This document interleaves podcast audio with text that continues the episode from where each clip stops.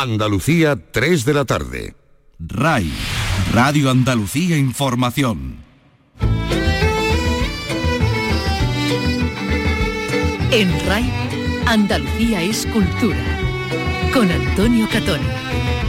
Un saludo amigos, inaugurado el nuevo edificio del Centro Pérez Siquier en Olula del Río, nuevo espacio expositivo que convierta a esta localidad almeriense en uno de los referentes culturales y artísticos más importantes de Andalucía. Vamos a hablar en este programa con el presidente de la Fundación Ibáñez Cosentino, el artista Andrés García Ibáñez, para conocer estas instalaciones y los restantes museos que gestiona esta fundación. Pero hoy vamos a arrancar el programa tomando el pulso a la Semana Internacional del Cine Fantástico de la Costa del Sol, que arrancaba este domingo en Estepona, que vive sus días grandes, está centrado en el western, el western fantástico, que también, a verlo, haylo y muy bueno. Y enseguida estaremos con el director, con Julio Peces. No menos fantástico podría parecer el relato de los tres años de la expedición Magallanes-Elcano.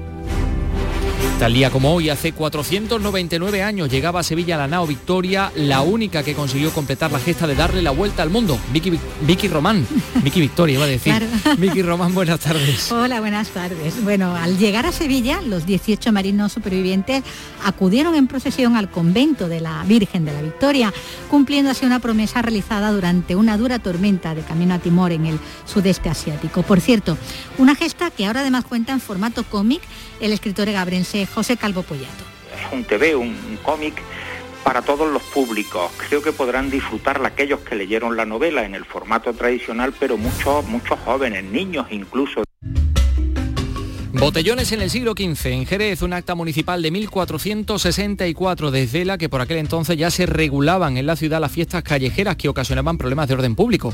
Eh, ese documento se centra en las celebraciones que hacían los esclavos, tan tumultuosas esas celebraciones que el alcalde las limitó a 10 personas. Aquí en el texto se habla de que algunos de los esclavos se herían entre sí o herían a los vecinos. Entonces, en función de esto, el ayuntamiento reacciona con una ordenanza. Además conocemos cómo se va a restaurar el muro de la vela de la Alcazaba de Almería, donde se desmontará lo realizado en el siglo XX. Estaremos en el patio de banderas de Sevilla para visitar la exposición que conmemora los 90 años de la cesión del Real Alcázar a la ciudad de Sevilla. Vamos a conocer Capricho, el nuevo disco de Marina Heredia y estará Paco Gómez Zayas con nosotros para anunciarnos que esta noche tenemos peliculón en Andalucía Televisión, nada menos que Río Bravo, todo en un programa que produce Teresa Saiz y realiza Ángel Rodríguez. Andalucía es cultura con Antonio Catoni.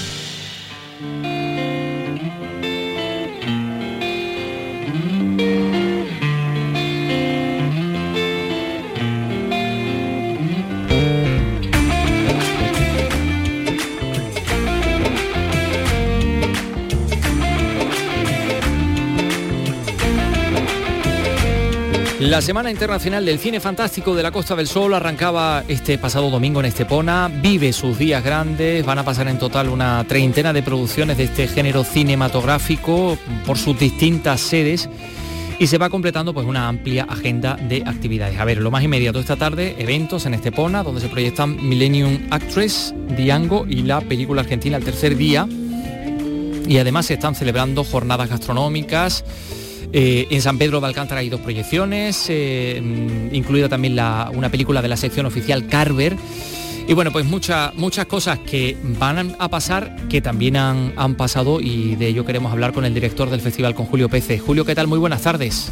Hola Antonio, buenas tardes. Me refería yo a que han pasado cosas importantes, que ha estado ahí el malagueño Juan Malara, eh, que ha sido padrino y ha pasado Pablo Puyol, pero, pero en fin, dicen que lo mejor va a llegar el viernes, ¿no? Bueno, bueno, yo creo que durante toda la semana intentamos que haya cosas interesantes para todos los espectadores, todos los invitados que vienen con nosotros. Ahora, como tú bien dices, estamos en medio de una jornada gastronómica aquí en medio de Estepona, en la Plaza de Manilva. Hemos intentado este año relacionarlo un poquito con el cine eh, western, el fantástico western, que es un poco el tema ese del festival. Y como tú bien dices, pues ha pasado ya por aquí Juan Malara, estuvo el crítico de cine eh, Jesús Palacio, Pablo Puyol, y bueno, y el resto de invitados, pues gente como María Barranco, eh, Jaime Planche, Argento, la italiana Argento, y Paco Tous y muchos más llegarán al final de semana. Mm, el viernes, ¿no? Creo que está prevista la llegada de María Barranco, ¿no?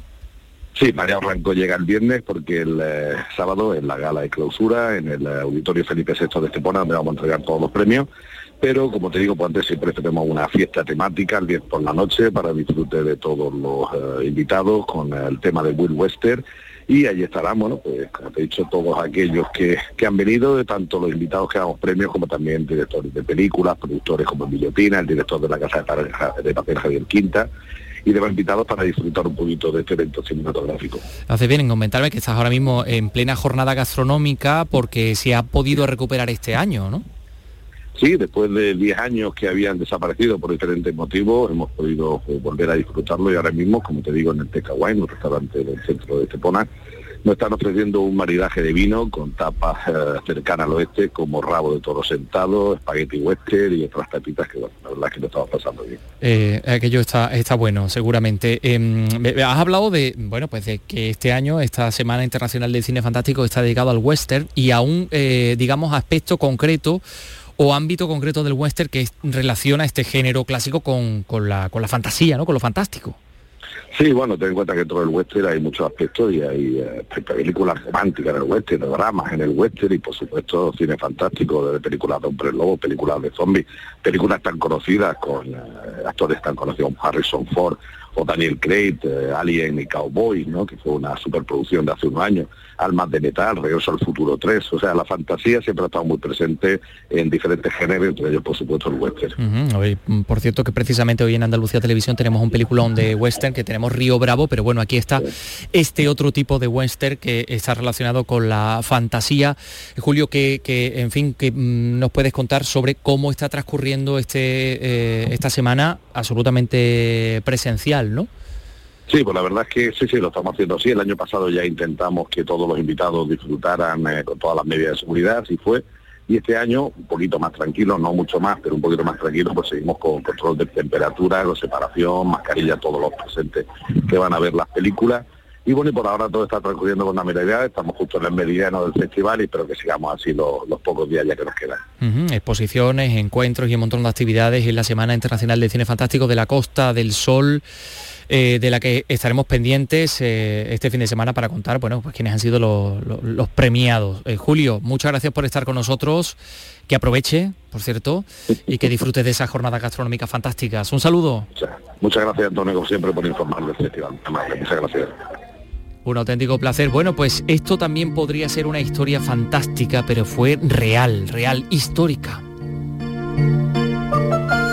8 de septiembre de 1522 tal día como hoy.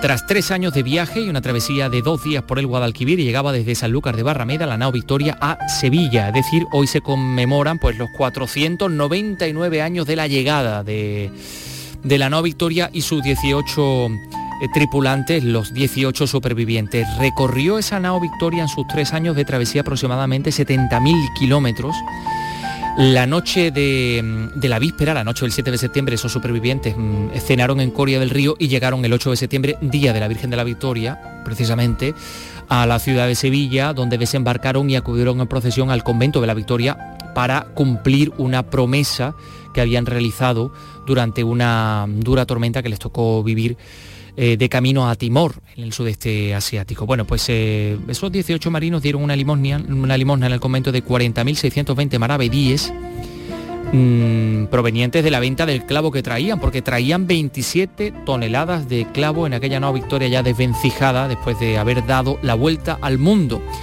Tras su venta restados todos los pagos, dice la web del Ayuntamiento de Sevilla, la expedición de Magallanes Elcano tuvo una rentabilidad del 4,15% y el beneficio neto de la misma fue aproximadamente de 340, casi 350.000 maravedíes. Recordamos que todavía se puede visitar la réplica de la No Victoria en Sevilla, también el espacio de la Fundación Magallanes Elcano. Pero bueno, esta, esta gesta, esta auténtica aventura sigue generando mucha, eh, mucha bibliografía bueno, ya saben ustedes, ya saben ustedes y ya conocen ustedes la novela del escritor gabrense eh, José Calvo Pollato, que en esta ocasión se ha estrenado como guionista de porque la ha pasado, ha hecho una versión en cómic de La Ruta Infinita, esa novela que narra la primera vuelta al mundo de Magallanes y el Cano. Nos lo cuenta en Córdoba José Antonio Luque. Son 700 viñetas en 126 páginas dibujadas con estilo realista por la ilustradora Pilar Pascual para resumir la gesta descubridora que fue todo un éxito de ventas el pasado año. Calvo Pollato ha aceptado el reto de escribir el guion recordando aquella colección de nuestra infancia editada por Bruguera que introdujo a toda una generación en el hábito lector gracias a complementar las narraciones con el formato TVO. Que se acerquen a la lectura a través de, de este formato, ¿no? Yo creo que además La Ruta Infinita es una, es una novela es un TV, un, cómic para todos los públicos. Creo que podrán disfrutarla aquellos que leyeron la novela en el formato tradicional, pero muchos, muchos jóvenes, niños incluso. Las descripciones son sustituidas aquí por dibujos y ha habido que sintetizar los diálogos para que el resultado de esta obra en cómic no desmerezca de la novela original, también publicada por HarperCollins.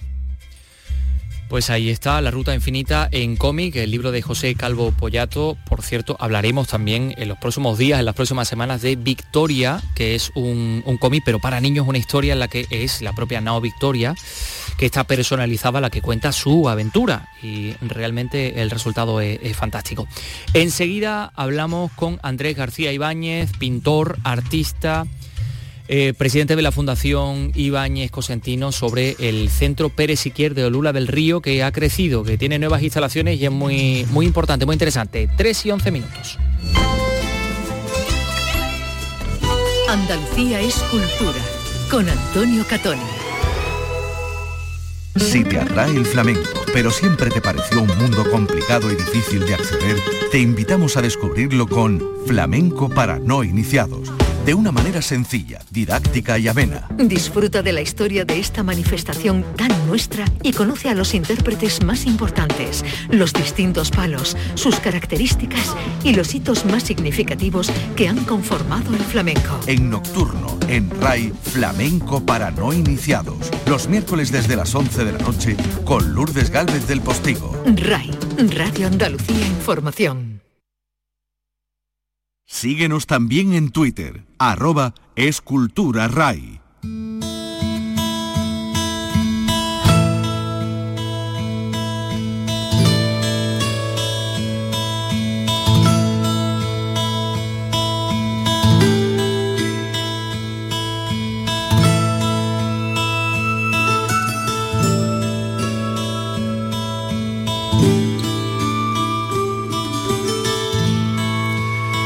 Pues sí, se ha inaugurado el nuevo edificio del Centro Pérez Siquier en Alula del Río. Ahí ha estado la Diputación de Almería, el Ayuntamiento de esta localidad almeriense, la Fundación Ibáñez Cosentino, en este nuevo espacio expositivo que convierte Alula del Río en un referente cultural muy importante en Andalucía. Eh, este centro que está dedicado al Premio Nacional de Fotografía Carlos Pérez Siquier nuevas instalaciones que mm, se disponen en un total de 12 salas donde la fotografía del autor es la protagonista, pero también está la fotografía de otros artistas españoles, de otros fotógrafos, que se suma además a una importantísima pinacoteca. Este nuevo edificio, eh, concebido como un homenaje a, a, la obra de Miguel Ángel, por cierto, pues dispone de 1.400 metros cuadrados divididos en dos plantas. Em, bueno, pues eh, como la Fundación de Arte Ibáñez Cosentino gestiona este, este museo y otros, otros museos de Andalucía, pues queremos hablar de la ampliación de esta inauguración del nuevo edificio del Centro Pérez Siquier con su director, con el director de la Fundación, que es nada más y nada menos que el artista Andrés García Ibáñez, con el que tenemos en estos momentos el placer de estar en comunicación. Señor García Ibáñez, ¿qué tal? Muy buenas tardes. Hola, muy buenas tardes. Y, muchísimas gracias por estar con nosotros, y, eh, porque vamos a primero hablar del Centro Pérez si quiere, pero luego queremos hablar de su, de su producción, de su arte que merece, del que merece muchísimo la pena hablar también en, la radio pública de Andalucía. Bueno, lo primero vamos a centrarnos en este centro Pérez Siquier que vamos a poder ver en esas 12 salas nuevas, nada más y nada menos, un montón. Mira, el centro para si es hoy por hoy, eh, mal está que nosotros lo digamos, pero yo pienso que desde Andalucía por fin debemos de sacar pecho cuando la, ocasión lo merece. Y es hoy por hoy el museo de fotografía más importante que hay en toda España. ¿eh? Ya fuimos el primero hace ya cuatro años cuando se abrió la primera fase del edificio, ¿no? el, centro para siquiera abrió siendo el primer museo que en España se dedicaba a la fotografía y en concreto a uno de los grandes clásicos, ¿no? para Siquier.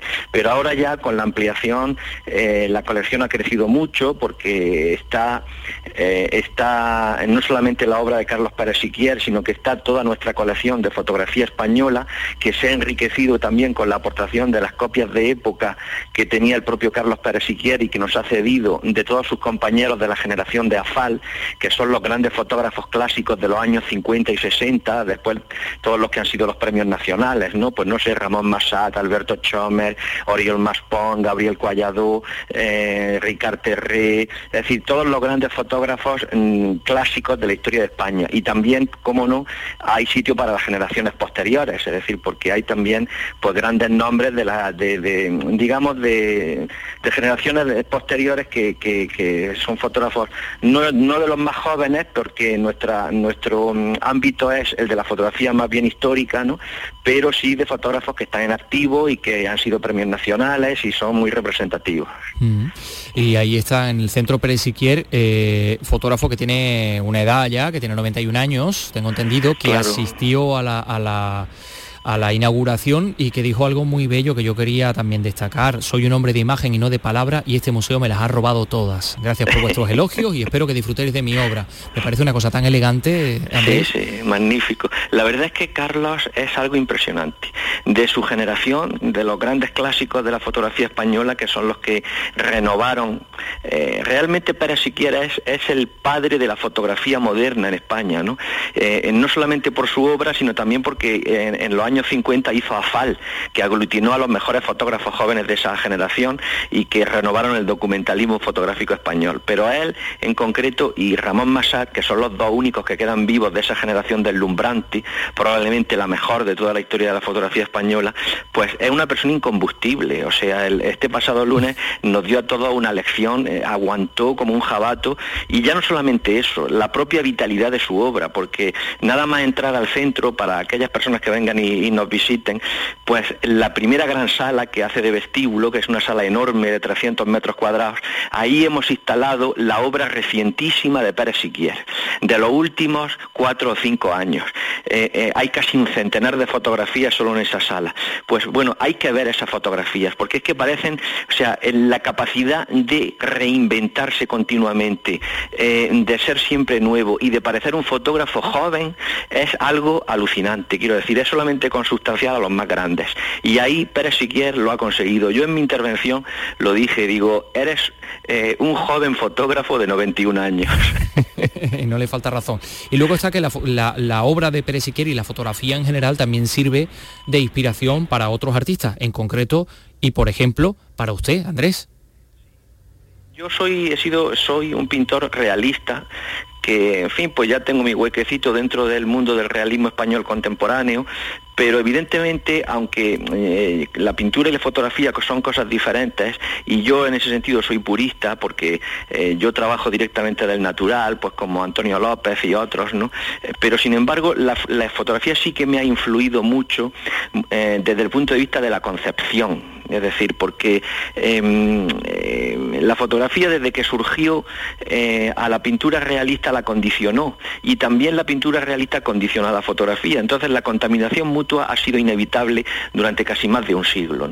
En, mi caso, mm, tengo que reconocer que la fotografía me ha, me ha abierto horizontes estéticos y compositivos para parir ciertas imágenes. Eh, y eso, pues bueno, es una deuda que no tengo el menor inconveniente en reconocer. Y luego, además, es que he sido eh, gran coleccionista de fotografía, ¿no? Porque una gran parte muy importante de, lo que hay en, la colección del Centro para Siquier de fotografía histórica la he ido adquiriendo yo con el tiempo, ¿no? Directamente a los fotógrafos o a sus descendientes o comprando, eh, digamos que piezas, em, eh, copias de época directamente en subastas, ¿no?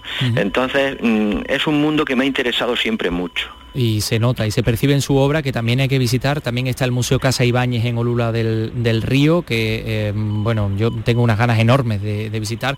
Vamos a recomendar a todos nuestros oyentes que, lo busquen, que lo, que lo bicheen, como decimos, en los buscadores en internet y se van a encontrar con la obra de, Andrés García Ibáñez, con la persona con la que, la obra de la persona con la que estamos hablando, que es absolutamente maravillosa, genial. Eh, esa, mm, eh, pintura influida por, por los grandes, por, por, Goya, por Velázquez, por Rembrandt, pero también, como usted mismo ha dicho, por, mm, por la fotografía de la que estamos hablando, de este centro Pérez Siquier. Bueno, de esta manera, Andrés, se completa el proyecto de la Ciudad de la Cultura en Olula. Sí, ¿me escucha? Digo que aparte de mi obra, hay otras muchas eh, obras pictóricas. El Museo Ibáñez tiene una colección absolutamente deslumbrante de arte español, de pintura y de escultura desde Goya hasta hoy. ¿eh? Tenemos obras de Goya, de Sorolla, de Zuloaga, de todos los grandes, de, la pintura figurativa y realista española. Efectivamente, casi nada. Así que es muy recomendable. El Museo eh, Casa Ibáñez en Olula del Río, que es su pueblo además. decía yo que el proyecto de la Ciudad de la Cultura con, con esta inauguración pues se queda completado Andrés. Sí, en realidad la parte museística sí, pero nos queda aún materializar, digamos que el último dado, la última pieza del complejo que es el auditorio comarcal. ¿Eh? Un auditorio de gran capacidad pues para toda la comarca, no solamente para Lula del Río, sino para toda la comarca del Valle de la Almanzora, que es una gran comarca de 27 municipios y más de 70.000 habitantes. ¿eh? Entonces no hay ningún auditorio pues eh, hasta digamos 60 kilómetros a la redonda, con lo cual hay que es una infraestructura que hace falta y estamos trabajando en ello ya también. El proyecto está ya y se está buscando la financiación. Ojalá sea una realidad muy pronto. Hace muy poquito andaba yo por Madrid y por la Puerta del Sol me encontré con su amigo Antonio López, que estaba ah, pintando al, natural, rodeado de turistas en pleno agosto madrileño. Y digo yo, ¿para cuándo vamos a tener el Museo del Realismo en Almería, en el que además usted está implicado, está implicado su amigo Antonio López, han donado mm, varias esculturas, ¿no?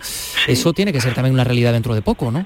Bueno, en principio mm, todo va a depender de, la marcha de las obras, que parece que van bien, pero claro, el, sitio tiene también, eh, al ser la rehabilitación de un edificio histórico del siglo XVI, pues tiene tiene siempre ciertos retrasos. Estas cosas se sabe cuándo empiezan, pero no cuando terminan. La Diputación está agilizando todo lo que puede las obras, pero ahora, por ejemplo, han aparecido unos restos arqueológicos en la zona del acceso del patio y tal. Quiero decir que, es posible que se retrase un poco. La previsión era que para dentro de un año estuviésemos, si no inaugurando, eh, sí montando ya, musealizando el edificio por dentro.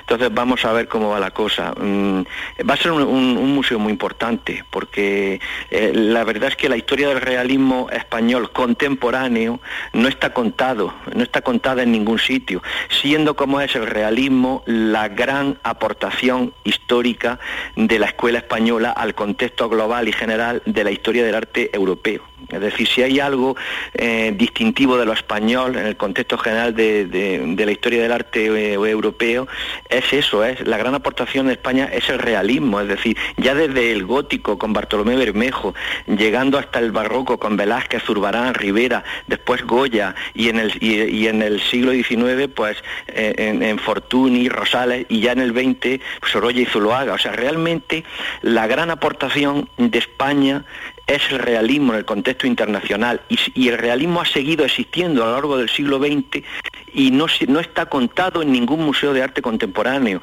porque las, corrientes estéticas de la vanguardia internacionales, lo que se llaman los sismos o las, o las eh, vanguardias históricas, de alguna forma se solaparon con el realismo y, le impidieron que, pudiera de alguna forma oficializarse. Entonces hay un real, hay, durante todo el siglo XX hay un espléndido realismo en España que, que está desaparecido, que no existe, porque hasta que no llegamos a la segunda mitad con Antonio López y su grupo de los realistas de Madrid, que están tímidamente representado en algunos museos, todo lo demás no existe.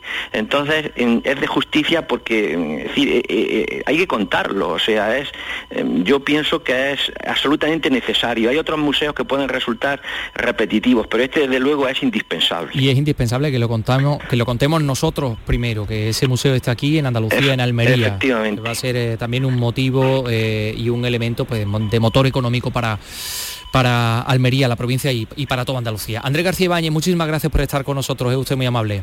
Gracias a vosotros. Un saludo. Igualmente. Son las 3 y 24. Esto que van a escuchar ahora, bueno, ahora dentro de un momentito va a ser lo nuevo, es lo nuevo ya de la cantadora granadina Marina Heredia. Los hermanos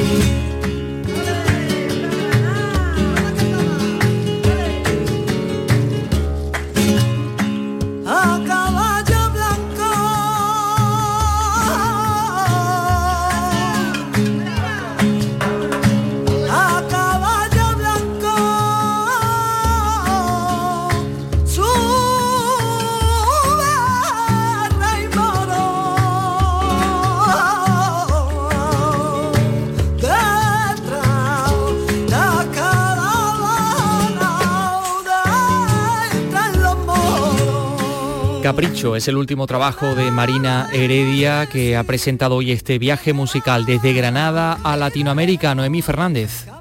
Asegura Marina Heredia que este quinto disco es un viaje musical, desde sus raíces en Granada hasta Latinoamérica. Un viaje en el que la artista granadina no está sola. Tomatito, La Mala Rodríguez o la Sinfónica de Alicante la han querido acompañar en este trabajo con el que Marina Heredia quiere transmitirnos un mensaje de esperanza. Es un viaje que empieza en mis raíces, en mi, en Granada, en mi flamenco de Granada, en donde esa cantadora en un momento dado mm, decide emprender un viaje y descubrir esa riqueza musical que hay en, en Latinoamérica, pero llega un momento en el que se acuerda de, de su Granada y de su albaicín y vuelve, pero ya no vuelve igual. Málaga, Madrid, Barcelona y Valencia forman parte de la gira de Capricho, que primero se presentará en Granada el próximo 16 de octubre en el Auditorio Manuel de Falla. Chinitita, no sé qué tengo que a mí me duele la cabeza.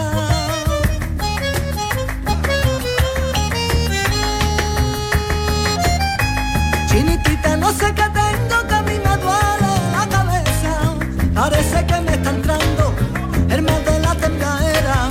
Parece que me está entrando el la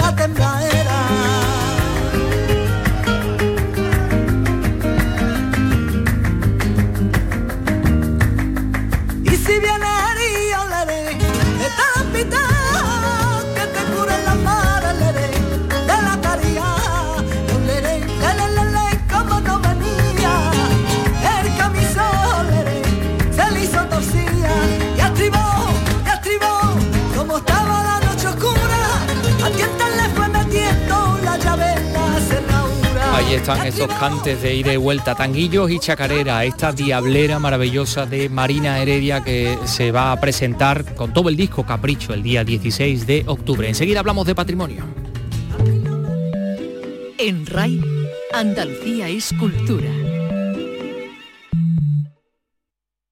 Los principales contenidos informativos de cada provincia de Andalucía están en Nocturno en RAI. Las mejores entrevistas de actualidad las tienes en el programa Resumen de la Medianoche. Con los protagonistas de cada día porque son noticia. De lunes a viernes en la medianoche, Nocturno en RAI, Andalucía en local, con Beatriz Rodríguez.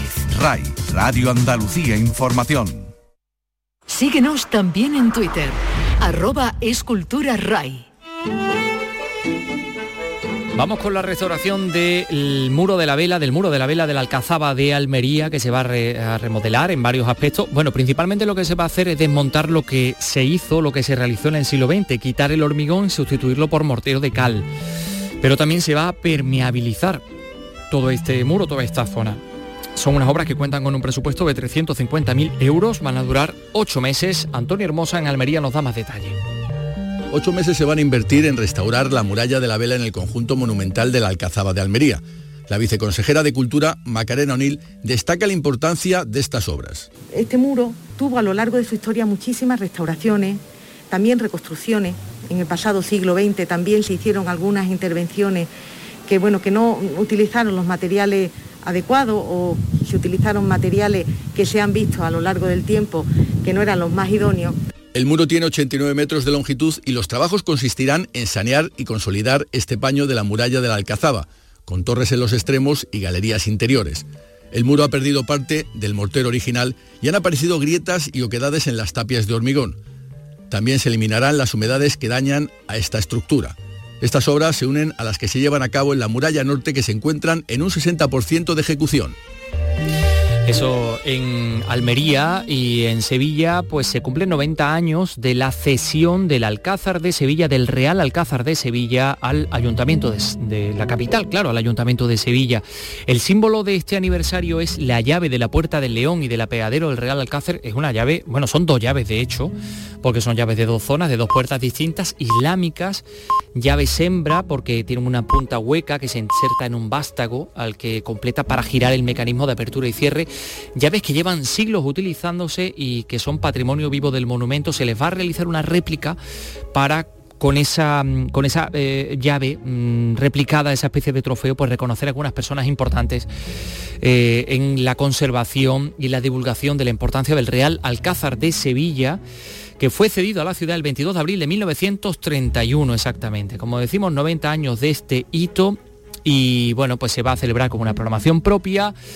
Em, y entre otras cosas con una exposición que ya se ha inaugurado, una exposición fotográfica en el patio de banderas que está contemplando en estos momentos nuestro compañero Jerónimo Mingorance. Jerónimo, ¿qué tal? Muy buenas. Antonio, buenas tardes. Pues aquí estoy viendo esta exposición, una exposición muy aclaratoria. Yo te, tengo que decirte que yo soy sevillano, tengo ya una edad y no tenía ni idea de que el Alcázar de Sevilla eh, pasó a propiedad mm, municipal, a propiedad del ayuntamiento, a propiedad de los sevillanos. Eh, en 1931, no tenía ni idea. Y estoy aquí una foto, de la foto de la cesión solemne, eh, y está en la, puerta de Marchena, está el ministro Martínez Barrio, que era ministro de Comunicaciones. No sabía que existía ese Ministerio de la República, ministro de Comunicaciones. Y este hombre, bueno, Martínez Barrio, pues, recordamos a todos que nació en Sevilla, era hijo de un albañil y de una vendedora, y bueno, y llegó a ministro y, fue el solemne acto de entrega del Alcázar a la ciudad, pues lo protagonizó en la Segunda República, en una foto donde está de personalidades como el alcalde, el gobernador civil y el general Queipo de Llano, que está todo esto en 1931. Y bueno, han pasado 90 años, 90 años y el Alcázar está mejor que nunca, mejor que nunca. El Alcázar ha vivido grandes momentos, desde siempre, sigue siendo el edificio, eh, perdón, el palacio el Palacio Real en activo más antiguo de Europa y también ha cogido muchos momentos. Por ejemplo, el 1 de junio de 1982 se constituía el Parlamento andaluz precisamente en el Salón de Tapices de los Reales Alcázares. Los Reales Alcázares que han sido musulmanes, cristianos, en fin, y todavía actualmente los tenemos en activo, ¿no? Muchísimos años junto a la ciudad y en el 31 que pasó a propiedad municipal. Y me, hacía mucha gracia, lo comentábamos antes, me quedé en la Unión Soviética, la que se formó eh, cuando quitaron a los zares y bueno, hicieron el comunismo y todo para el pueblo y tal, la de gente que se mató, y aquí con qué arte más grande en el 31 se cede el Alcázar a la ciudad y bueno, y es una manera de empezar a cuidar el patrimonio que el patrimonio antes pues estaba un poco en manos reales y, ya se legisló en aquella época para que no pudieran ocurrir cosas como mm, regalar un, artesonado de un techo de un palacio al Museo de Bérgamo, como pasó en época de Alfonso XIII. Entonces, a partir de ahí se empieza a regular. Y después de la Segunda Guerra Mundial se copia mucho la regulación que había habido en España para un poco proteger el patrimonio. Eh, mucha gente viendo, viendo este, esta exposición al aire libre, ahora hace un poquito de calor, es verdad que aquí en Naranjo y te puedes defender un poquito. Eh, tengo por aquí a un, grupo de amiguetes. Muy buenas tardes. Buenas. Eh, ¿Su nombre? Guillermo. Guillermo, te veo sorprendido con lo que estás viendo. ¿No conocías la historia de, del Alcázar? de la cesión a la ciudad. No, yo no la conocía, ¿eh? No, lo que estoy sorprendido de los cambios, ¿no? Que se han producido en poquito tiempo, ¿no? En 80, 90 años, algunos de ellos. De las fotos como estaba, como está ahora, ¿verdad? Exactamente, exactamente. Ha habido cambios que son mínimos, pero en otros casos, como el patio interior del Alcázar, eh, con el nivel que se le que se le rebajó y que llegó a la orilla. El patio de la Montería. El patio de la Montería, exactamente. Y bueno, hay otros que no tanto, ¿no? en, la misma plaza. la verdad que el aspecto que tiene la puerta de... ¿De los leones puede ser? La puerta de los leones, vamos, vamos a acercarnos y lo vemos. La puerta de los leones, que hoy en día es un sitio, bueno, maravilloso de entrada. Ahora te recuerda, no sé, todas las construcciones de Irán o del norte de África. el que parece un palacio marroquí, ¿verdad? Un poquito abandonado.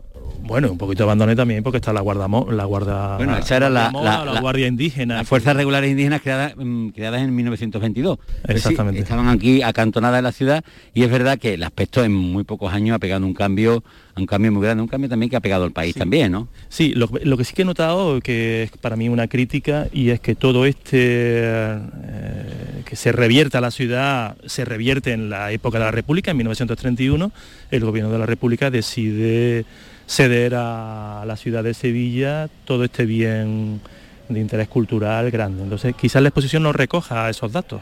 Eh, hay, una foto, hay una foto de la cesión. Eh, no está datada en fecha, con lo cual siempre vivimos una especie de olvido de cuáles fueron los aconteceres interesantes de esa época. Dijéramos que el país sufrió una gran evolución y un gran avance, ¿no? Entre ellos que esta ciudad tomase como patrimonio algo que le pertenecía y que fuera ahora en este caso Ayuntamiento de Sevilla o la instancia pública que lo gestione para toda la ciudadanía y no solamente para una familia, en este caso la familia real. ¿no?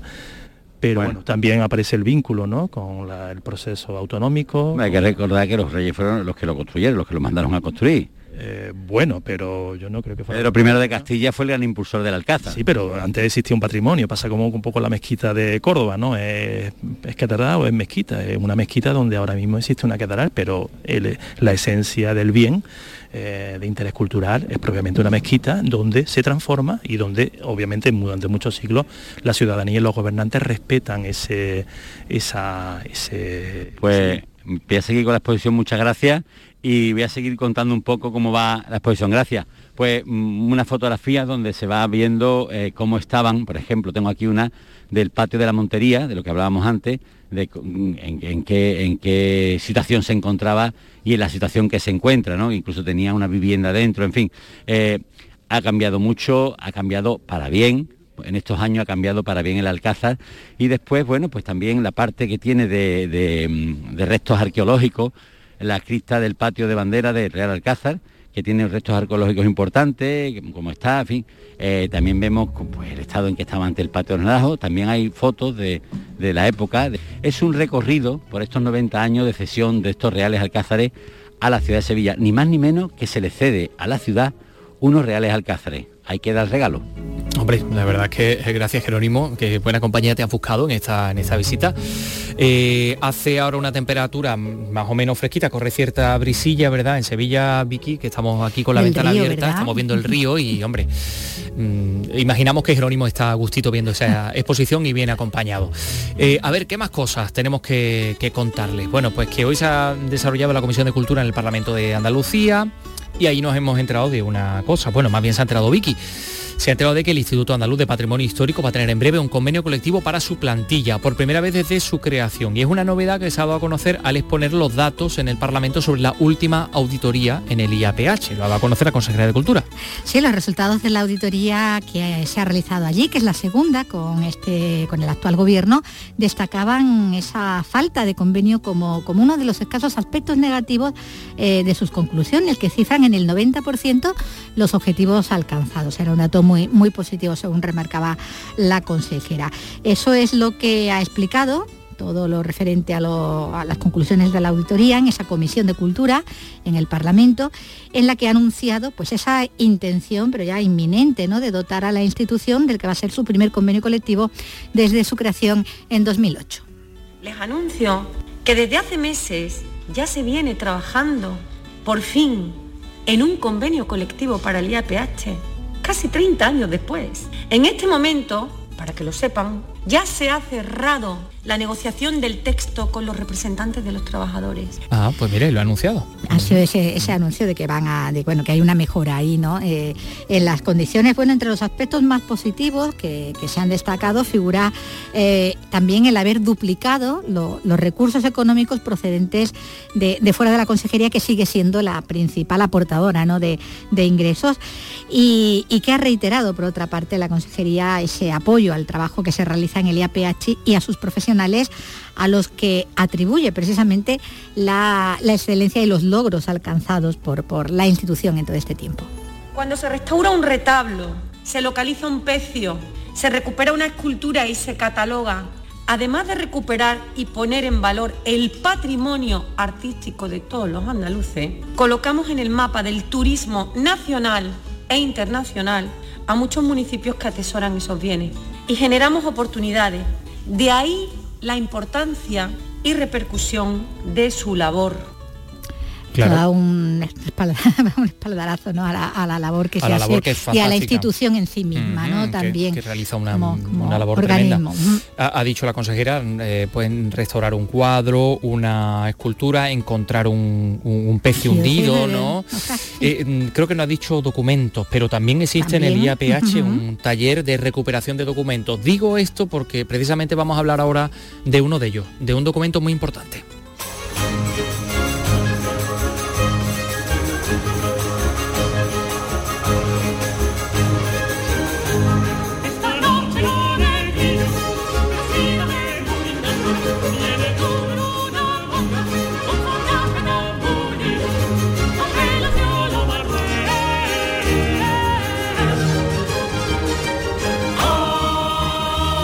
Esto es un villancico de negros que hizo Juan Francés de Iribarren para, para la Catedral de Málaga. Aquí está la influencia de la, de la música negra también en la música culta, pero ahora no vamos a hablar de, en fin, de, de mucha, de mucha cultura porque lo vamos a hablar es de botellonas, de botellonas en el siglo XV. A ver, eh, en Jerez, un acta municipal de 1464 que ha rescatado el archivo, pues desvela que por aquel entonces se regulaban estas fiestas callejeras que había eh, y que ocasionaban problemas de orden público, en las que se reunían, algunas de ellas mm, se reunían esclavos, esclavos mm, negros y blancos. Eh, hace alusión concreta a ese documento que fija el límite de esa reunión a 10 personas. Estamos hablando del año 1464 y además mm, bajo pena de cárcel. Si hay más de la cuenta, los metían en, la cárcel. Eh, hablamos de fiestas que se limitaban y que se celebraban a principios de septiembre. No se sabe bien si estaban relacionadas con la, con la vendimia o no, pero sí lo que, se, lo que sí se sabe efectivamente es que llegaban a ser fiestas absolutamente desenfrenadas.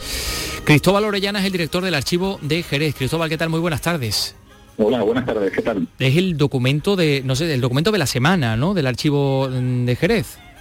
Sí, efectivamente, solemos subir unos dos o tres documentos y en esta ocasión hemos elegido este de 1464. Bueno, y que exactamente qué pasaba, por qué hubo que, que, mm, tomar cartas en el asunto, porque aquello era, mm, en fin, eh, un- una fiesta desenfrenada.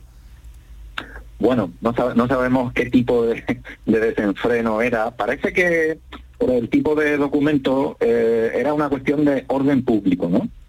Y parece ser que lo, esta- este tipo de fiestas, ¿eh? porque se habla de se habla de celebrar fiestas con instrumentos de música, ¿no? Con varios se, se citan, por ejemplo, los panderos, atabales, eh, otros instrumentos de música. Pues parece ser que originaban algún tipo de, mm, digamos, de, de trifulca seria, ¿no? Con acuchillamientos y quizá muertes de los mismos participantes y de algunos vecinos de Jerez que no tenían la condición de esclavos, ¿no? Esto, lógicamente, preocupaba al ayuntamiento de la época, el, el consejo de Jerez, y bueno, eh, eh, por esta razón se hicieron estas ordenanzas para regular estas fiestas. ¿eh? Bien, bueno, seguramente serían fiestas que, se celebraban en, muchas ciudades de, Andalucía o en otras ciudades de Andalucía y de, España. En Sevilla es conocido el caso de la Plaza de la Tambor, eh, muy cerquita de donde está hoy la Giralda, donde mm, precisamente se llamaba así esa plaza porque se reunían esclavos negros a tocar el tambor y generaban una expectación tremenda, que allí la gente iba a verlos y, y, en fin, también seguramente habría sus más y sus menos. Es algo muy curioso, Cristóbal, que en este caso, en el caso de este documento, eh, menciona esclavos negros y blancos. También había esclavos blancos. Eso parece, porque claro, eh, los castellanos y los portugueses y probablemente otras naciones, me refiero a naciones ital- de Italia, ¿no? Genoveses, eh, estaban comerciando constantemente por la zona, ¿eh? Y en ese momento pues, se están haciendo exploraciones navales hacia el Golfo de Guinea, ¿eh? y, y a toda la costa africana norte, ¿no? Entonces, es lógico que, vamos, lógico, lógico entre comillas, que una de las actividades comerciales de la época fuera el tráfico de personas, ¿no? Y parece ser que era un tráfico intenso, ¿no? El- en, en- el caso de Jerez, el primer esclavo que se ha documentado, lo que no quiere decir que antes los hubiera, sino el primer, el primer caso de esclavo documentado es de 1424. ¿eh? Pero se ve que 20, eh, 40 años más tarde, en este documento del año 64, ya hay un número crecido de esclavos en Jerez. ¿eh? Incluso un siglo más tarde, sobre el año 1545, 1550, ya se sabe documentalmente también que hay una cofradía de esclavos, bueno, no de esclavos, sino de personas que fueron esclavos y que en ese momento ya tienen la condición de libre, ¿no? Una cofradía en el convento de Santo Domingo dedicada a Nuestra Señora de los Reyes. O sea que en Jerez, por ejemplo, y en Sevilla también he sabido, la presencia de los esclavos es una presencia numerosa, ¿no? Sí, sí, sí. Eh, bueno, en este caso en concreto, eh, ¿cómo es el, el documento? Porque a mí me, me sigue sorprendiendo que un documento, hombre, eh, es, un, es un elemento físico frágil, ¿no? Se ha conservado bastante bien. Sí, se ha conservado muy bien. Eh, nosotros en el Archivo Municipal de Jerez, en el Archivo Histórico Municipal, tenemos una colección de actas capitulares desde el año 1409. ¿eh? Eh, pues esta es la primera acta mm, hay que decirlo, no se conserva bien, está un poco deteriorada, fruto del paso del tiempo, ¿no? Pero entre 1409 y el año 1500 hay una enorme cantidad de documentación que nosotros hemos volcado hace aproximadamente un año a la web del archivo municipal. Cualquier persona puede entrar en nuestra web y, y ver toda la documentación, incluyendo este documento que ahora de 1464 sobre esclavos que ahora estamos comentando. ¿no? Bueno, pues que lo sepan todos nuestros oyentes en cualquier punto de Andalucía que pueden consultar también estos documentos del Archivo Municipal de Jerez tan interesante. Cristóbal Lorellana, muchísimas gracias por estar con nosotros y contárnoslo, que es lo importante, divulgarlo. Un saludo. Muy bien, muchísimas gracias.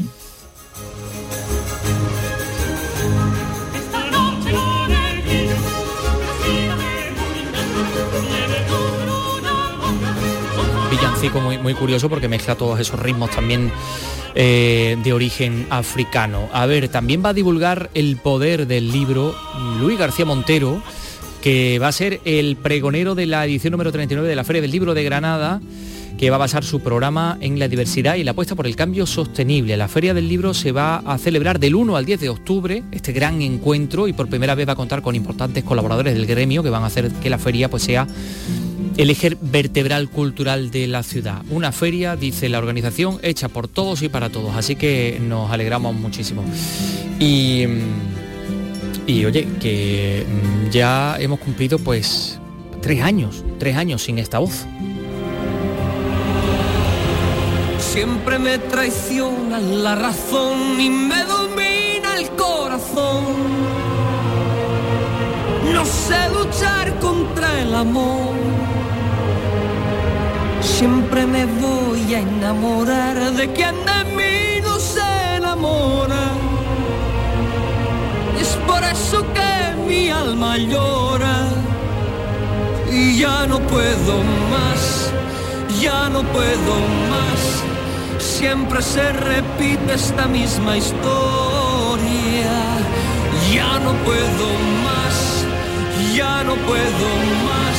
Estoy harto de rodar como una noria. Vivir así es morir de amor y por amor tengo el alma herida. Por amor no quiero más vida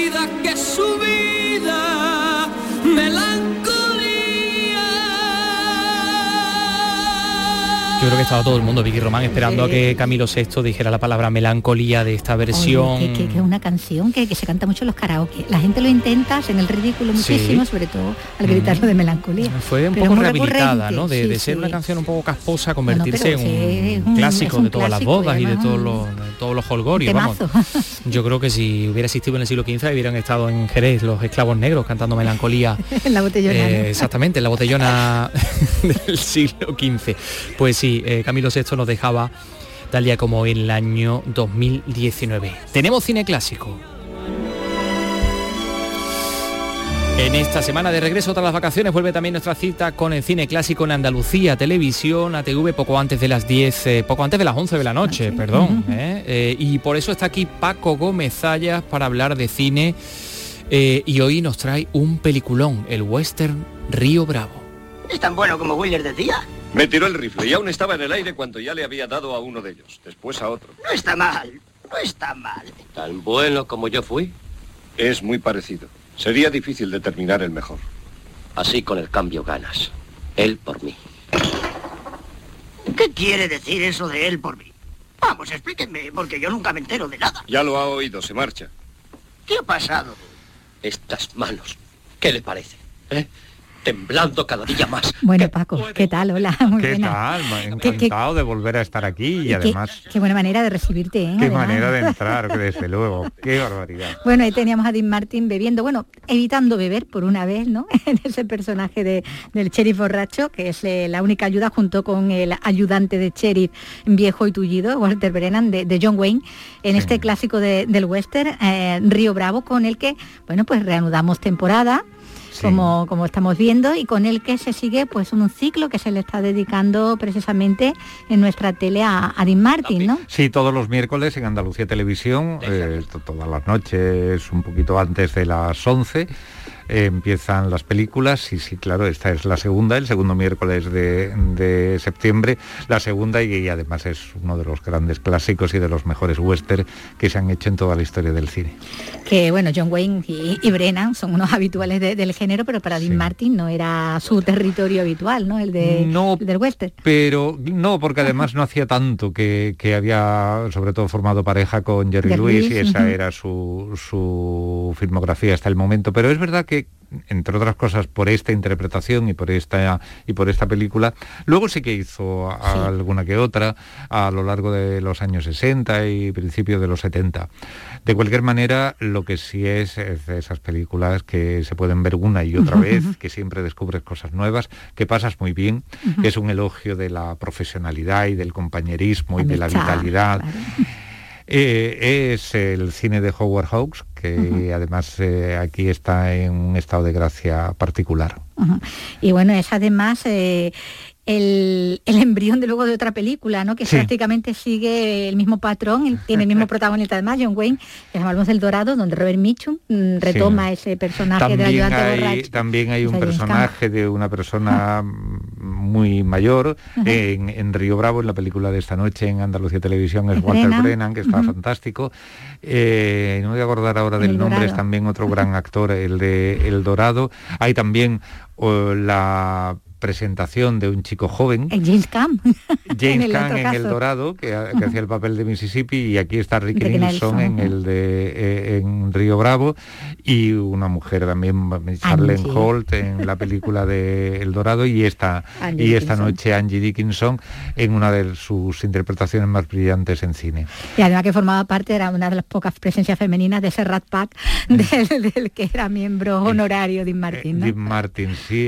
Eh, a lo largo de- del ciclo, a lo largo de este mes de septiembre, lo veremos con el gran amigo Frank Sinatra en más de una película. Pero en esta es otra cosa. Esta es un tándem, además se complementan bien. Con Wayne, ¿no? Y lo único que lo- los que han visto, los que han oído el tráiler, que eh, ahora antes de que tú y yo empezáramos a hablar, decir que la película tiene mucho humor, porque es que la película da la sensación de que tiene un contenido más dramático eh, siguiendo este Sí, lo que hemos fragmento. escuchado, ¿no? El momento ese. Tiene de- mucho humor, tiene una música preciosa que hizo Dimitri Tionkin, que además es muy curioso porque yo mm, eh, Río Bravo lo habré visto muchas veces y un western anterior que hizo el mismo director, Río. Rojo, la, la he visto menos, a pesar de ser anterior.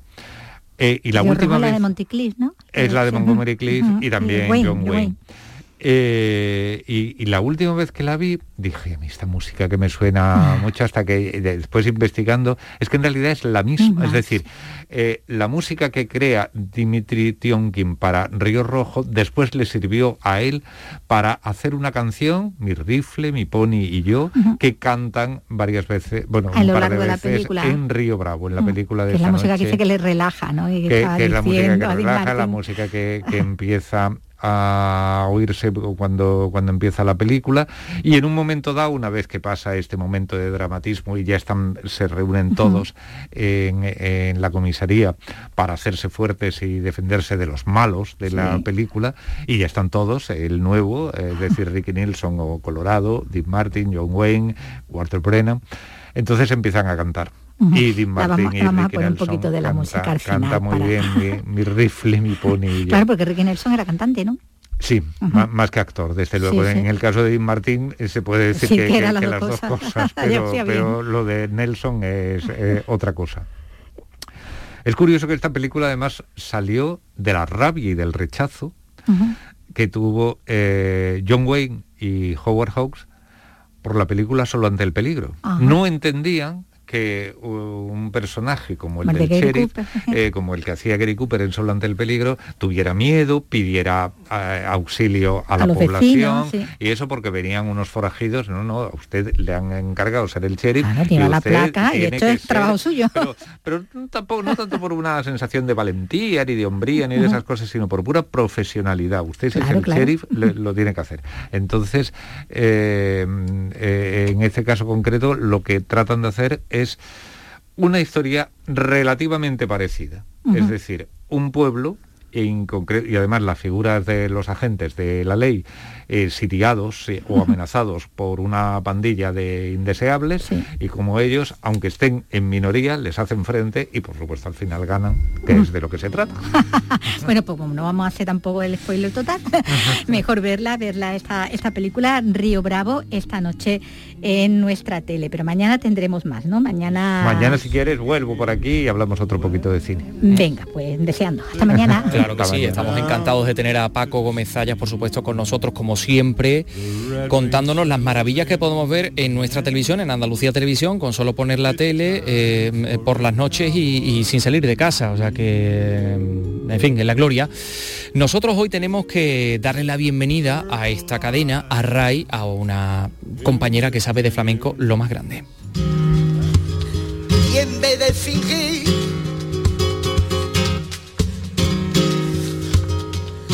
me tomaba dos copas de vino de la ina y me iba a divertir.